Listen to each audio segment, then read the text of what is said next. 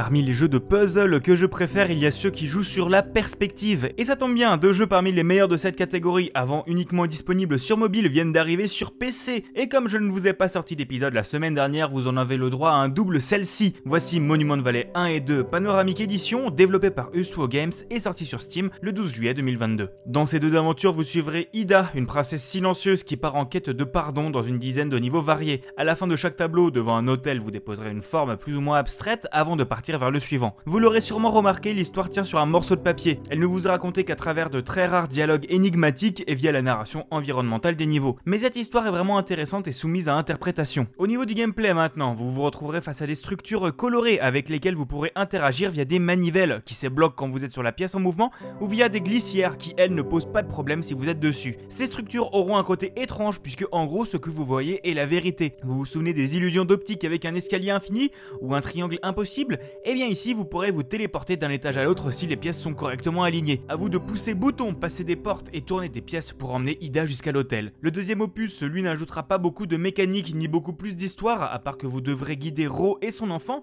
mais les niveaux seront beaucoup plus colorés et poussent le délire un peu plus loin. Concernant le portage PC, on est sur du très bon. Passer du format vertical du mobile au format horizontal d'un écran d'ordinateur permet de découvrir les décors et environnements de manière encore plus majestueuse. Chacun des jeux inclura également les DLC divers sortis en payant, Apple Arcade ou en mise à jour gratuite, portant chaque jeu à une vingtaine de niveaux. En conclusion, c'était vraiment avec beaucoup de plaisir que je me suis replongé dans ces deux jeux qui m'avaient marqué comme étant les meilleurs jeux mobiles auxquels j'avais joué. La direction artistique est toujours aussi belle avec des musiques douces et des formes géométriques aux couleurs pastel.